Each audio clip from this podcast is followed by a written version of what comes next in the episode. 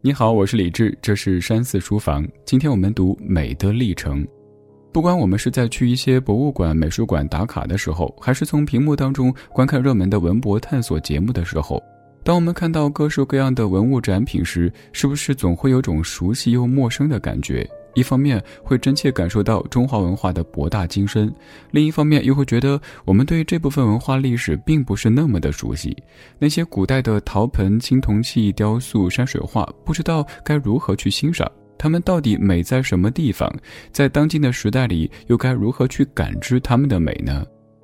说到这个话题，就要拿出今天这本书，它将带领我们开启一场中华美学之旅。这本书叫做《美的历程》，作者是我国著名的哲学家李泽厚先生。他主要从事中国近代思想史和哲学美学方面的研究。在上世纪八十年代，有一个大家非常关心的话题，叫做“美学热”。它不仅是一种美术现象，同时具有深远的社会含义。在当时，美学热代表着一种思想解放运动，人们从长期压抑的文化氛围当中解放出来，表现出强烈的对美的诉求。而《美的历程》这本书正是在这样的大环境底下写就的。《美的历程》是中国美学的经典之作，它凝聚了作者多年的研究，把中国人古往今来对美的感觉透彻地展现在我们面前。它并不是一本一般意义上的艺术史著作，重点不在于具体艺术作品的赏析，而是把审美、艺术和历史进程有机结合起来，揭示出各种社会因素对于审美和艺术的影响，以及中国人独特的审美观是如何发展起来的。接下来，我们就一起翻开这本《美的历程》。全书共十章，每一章讲述一个重要时期的艺术风格或者某一艺术门类的发展。从龙飞凤舞的远古图腾到先秦时期的理性精神，从楚汉的浪漫主义一直到明清工艺，宏观的描述了中华民族审美意识发生、形成和转变的历程。那么，我们首先从远古时期开始，去看一看最初审美意识的源头是什么样的。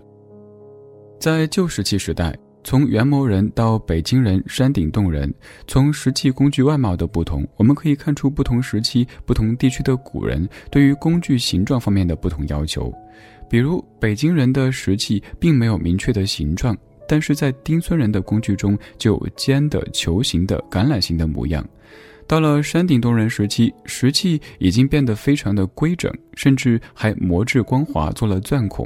有些还装饰着动物的牙齿、贝壳和小石头。当然，这里的装饰需要打一个引号，它们其实并不是为了好看而制作的，而是本身就属于原始巫术礼仪之类的图腾崇拜。可不要小看这些对形状的感知，这标志着我们人类的祖先开始有了创造的意识。在这之后呢，在早期出土的彩陶盆上又发现了鹿、鱼、鸟等动物的形象。在这些动物纹样当中，属鱼纹最普遍。闻一多曾说过，鱼在中国语言当中有生殖繁盛的含义。那对应到巫术礼仪含义当中，是不是也有对氏族多子多孙的祝福呢？毕竟在远古时期，人类自身的不断繁衍也是生存发展的决定性因素。随着早期社会的发展，陶器的纹样在新石器时代开始发生变化，各种曲线、直线、三角形、水波纹、漩涡纹等抽象几何形式开始出现了。有些专家认为，早期的几何纹来源于生产生活，比如水波纹是水波的形象化，叶脉纹是树叶的纹理。但是作者认为，这些几何图案同样与图腾崇拜有关。水波纹像蛇的爬行路径，而漩涡纹则像蛇的盘曲形态。它们不是简单的形式模拟，而是有意味的形式，具有复杂的观念和想象的意义。从写实的具象到写意的抽象，形式变了，但是内容没变。这个转变过程对艺术史和审美意识的发展其实是非常关键的一个问题。直到母系氏族向早期奴隶制开始过渡，氏族部落的战争越来越频繁，这些质朴的写实和几何纹样逐渐消失，出现了面目狰狞的各种图案。这意味着我国的历史开始跨入到青铜器时代的商周时期。青铜器大多作为祭祀的礼器，供奉祖先或者是炫耀战功。以饕餮为代表的青铜兽面纹，已经不再是反映现实世界当中的动物，而是想象出来的东西。像牛、像羊还是像虎？饕餮究竟长什么样子？没有人知道。但是它在当时人们想象当中是具有强大的原始力量，是神秘、残酷、凶狠的象征。在那个崇尚暴力的时代，饕餮的含义正是统治阶级所需要的。在今天看来，虽然这些怪异的形象的确比较粗野，但在当时有自身的历史合理性。它的美学魅力来源于深沉的历史力量，沉重而又神秘。在说完中国审美艺术的起源之后，我们来到百家争鸣的先秦，也就是春秋战国时期。这个时期是中国古代社会出现巨大变革的时期，周王室开始衰败，诸侯国之间互相征战，经济上铁犁牛耕的出现，使得生产力得到巨大的发展。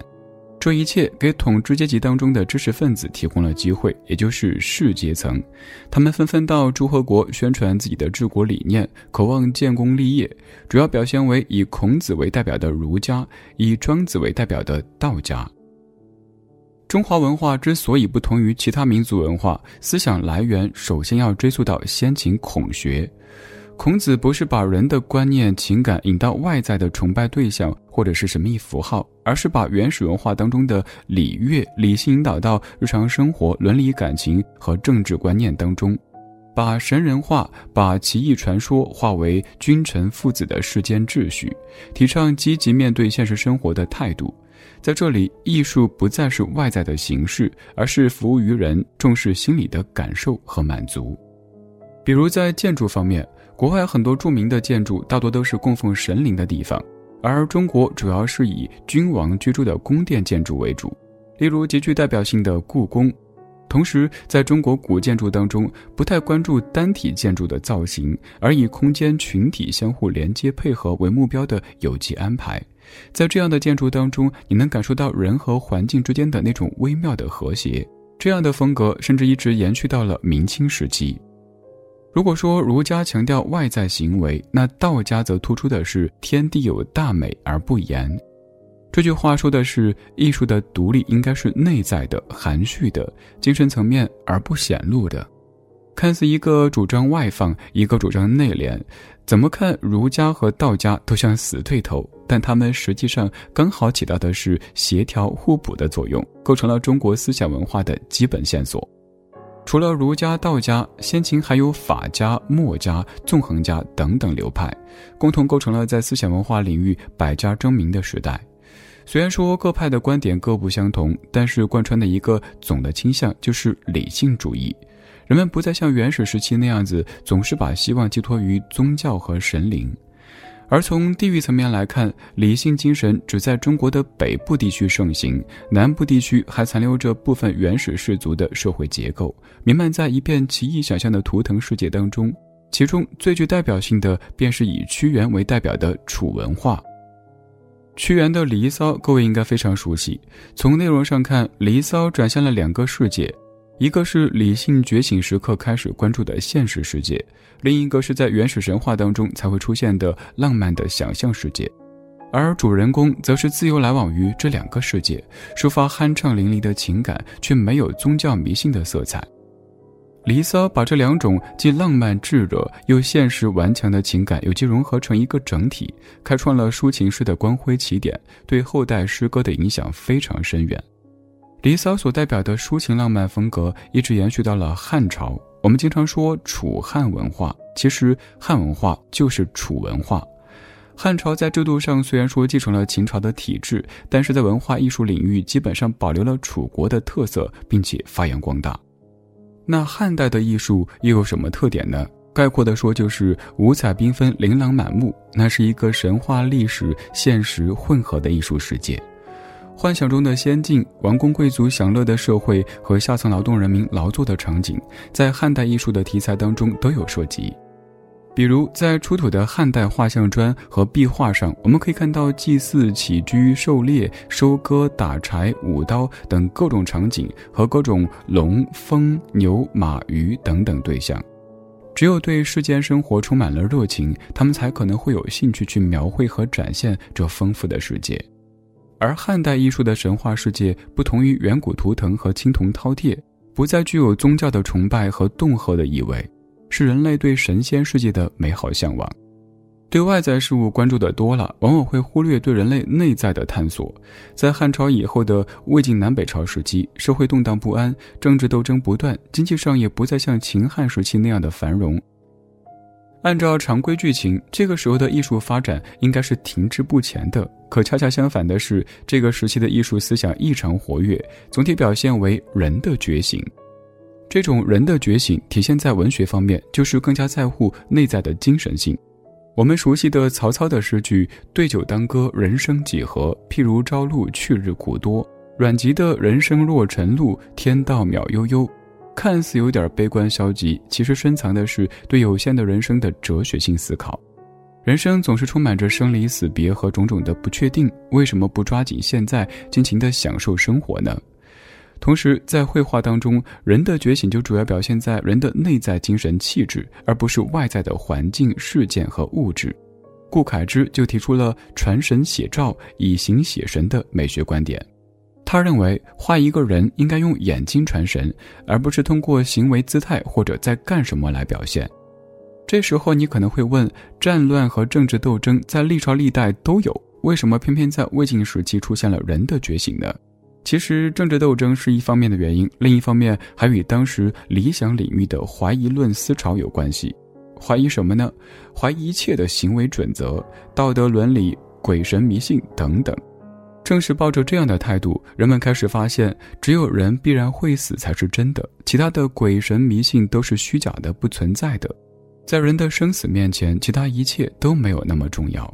因而，大家开始对人生有了强烈的反思和认识。经过长期的分裂和南北朝之后，隋唐又实现了统一和较长时间的和平稳定。这个时期，南北文化开始融合，各自取长补短。随着丝绸之路中外贸易的频繁往来，国外的服装、习俗、音乐以及各种宗教也进入到我国，这是空前繁荣的社会氛围和思想基础，也就迎来了中国古代最灿烂夺目的大唐盛世。我们刚才说到，汉代艺术关注外在的活动和环境特征，魏晋南北朝则关注内心的追求和思辨。那么唐代就融合这两个因素，形成了有血有肉、热情活力的盛唐艺术。它最典型的代表就是我们熟悉的唐诗。我们都很熟悉李白的诗，李白就站在了古代浪漫文学诗歌的顶峰。内容不只是有描写青春感悟、边塞美景，还有表达笑傲权贵、不满现实的豪迈，字里行间都深刻反映着那个年代知识分子渴望突破束缚、渴望建功立业、进入社会上层的抱负和情怀。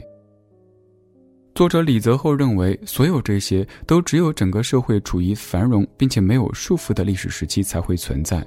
艺术趣味和审美的转变不是由艺术本身决定的，决定他们的还是现实生活。和诗歌一起在唐代达到高峰的还有书法，特别是草书。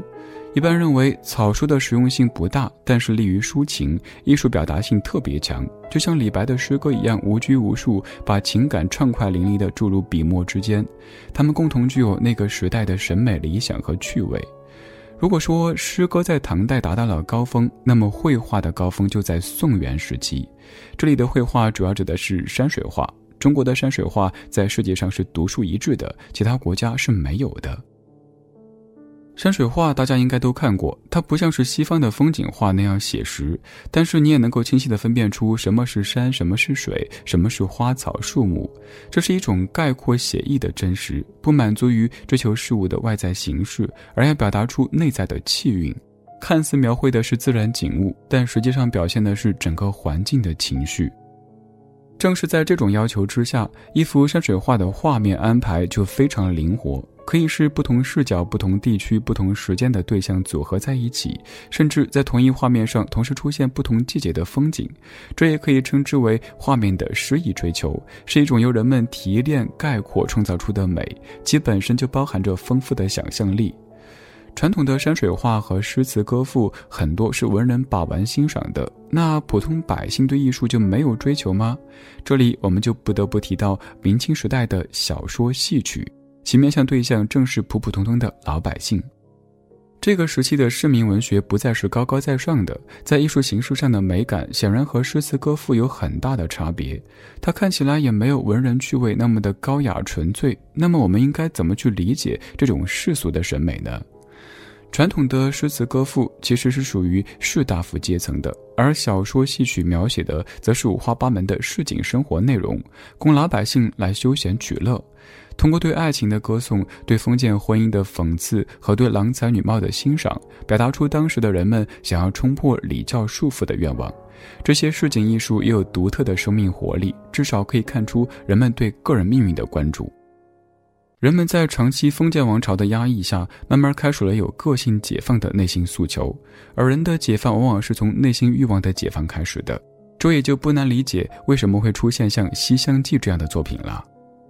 到了清朝的中期，表面上看出现了康乾盛世，但是内部已经开始腐败。这个时候就出现了一批揭露黑暗现实的小说，比如说《儒林外史》《红楼梦》等等。李泽厚认为，这个时候的批判现实主义已经成熟，美学价值不是伤感的，而是在对社会生活的具体描述和批判。因此，《红楼梦》也被称为封建末期的百科全书。到这里，这本《美的历程》重点部分就讲完了。最后来总结一下，《美的历程》这本书按照时间顺序写就：从原始时期出现图腾崇拜，展现出一种朦胧的美；随后经过先秦的诸子百家的开拓，摆脱了原始巫术宗教的各种观念；再到不同时期各种艺术类型得到不同程度的发展，像盛唐的诗歌、宋元的山水画、明清的市民小说、戏曲。具体到每一门艺术作品，虽然有各种复杂的影响因素，不能简单的将它们归类看待，但是李泽厚先生告诉我们，探索美的存在及发展仍旧有内在的逻辑，注重艺术作品的历史文化语境，寻找美学风格的成因。美作为一种专属于人类的理性和感性的结合体，它和人性一样，是人类历史的伟大成果。探索美的历程不在于回顾历史，而是指向未来。